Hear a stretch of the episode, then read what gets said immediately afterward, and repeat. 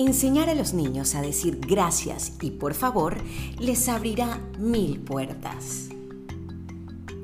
Hola, hola, yo soy Cristina Bolívar y ahora que estamos en esta vuelta al cole, quiero recordarte que las palabras abren muchas puertas, así como lo hace un por favor y un gracias, algo tan sencillo que va más allá de la cortesía.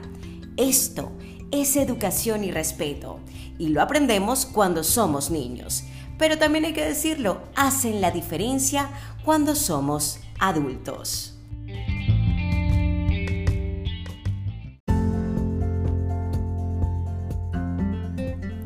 Lo que no nos contaron es que estas dos palabras abren las puertas. El saludar, solicitar las cosas y agradecer por ellas siempre es una señal de consideración a los demás. Las personas brillantes se distinguen no solo por la titulación o la ausencia de esta, sino por la suma de excelentes valores y méritos que lo hacen distinguirse del resto. La educación y cortesía no se enseñan en la escuela, se enseñan en casa y son la carta de presentación de cualquier persona en un trabajo, con los amigos o con su pareja. Cuando la gente está dispuesta a tomarse el tiempo considerando al otro, notarlo y hacerlo parte de una sensación única,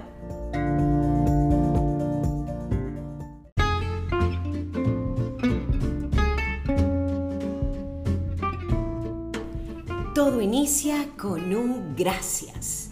Cuando vamos por la vida conocemos gente increíble que de pronto se conecta y sin saberlo se vuelve parte de nosotros. Esas personas, si te fijas muy bien, son las que se relacionan mejor con todos aquellos que suelen usar o han desarrollado la inteligencia emocional de mejor manera. Las personas que tratan con respeto desde que son niños entienden el poder de la palabra gracias y su efecto positivo en otros. Es aquí donde los niños... Mm,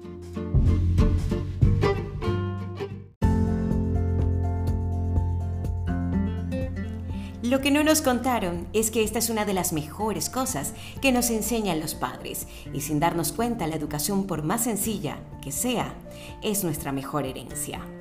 Cuando la gente está dispuesta a tomarse el tiempo considerando al otro, a notarlo y hacerlo parte de algo, es una sensación única. ¿No te ha pasado que una palabra puede hacer la diferencia para que una persona acepte algo que está solicitando? La razón es muy sencilla esas personas que conocemos y que brillan con luz propia nos cambian el día positivamente. Porque no se trata de cómo lucen ni la ropa que usan, solo se trata de quiénes son. Nuestros padres no estaban equivocados. Pocas personas se detienen a saludar, a darnos los buenos días y agradecer a sus vecinos por un acto amable del día. Las acciones pequeñas abren las puertas que no imaginamos y la gente se da cuenta que por las cosas pequeñas, estas son las que verdaderamente cuentan.